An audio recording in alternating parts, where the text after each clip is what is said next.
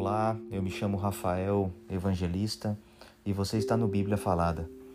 Livro de Jó, capítulo 28.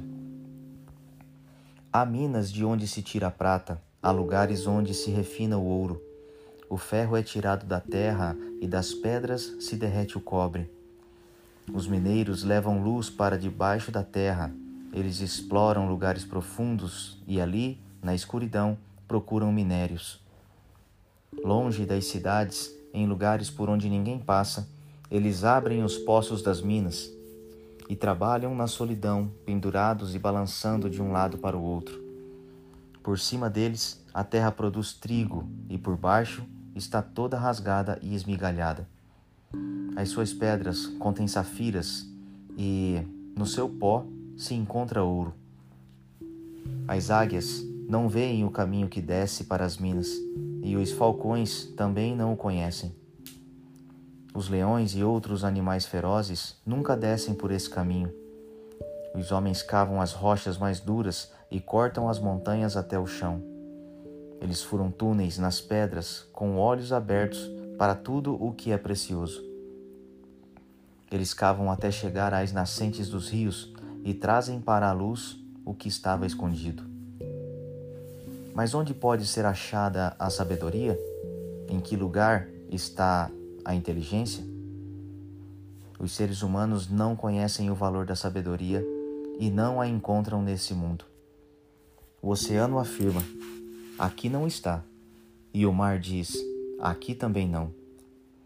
Ela não pode ser comprada com ouro nem trocada por prata. Não se compra a sabedoria com o ouro mais puro, nem com pedras preciosas como a ágata ou a safira. Ela vale mais do que o ouro ou o vidro, não se pode trocá-la por joias de ouro puro.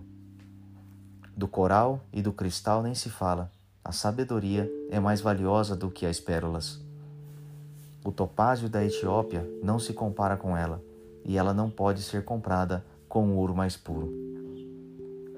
De onde vem, então, a sabedoria? Em que lugar está a inteligência? Nenhum ser vivo pode vê-la, nem mesmo as aves que voam no céu. Até a destruição e a morte dizem: Nós apenas ouvimos falar dela.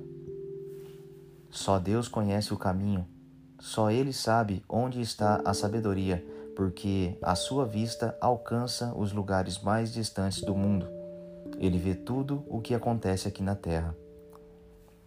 Quando Deus regulou a força dos ventos e marcou o tamanho do mar, quando decidiu onde a chuva devia cair e por onde a tempestade devia passar, foi então que ele viu a sabedoria e a examinou e aprovou. E ele disse aos seres humanos: Para ser sábio é preciso temer o Senhor, para ter compreensão é necessário afastar-se do mal.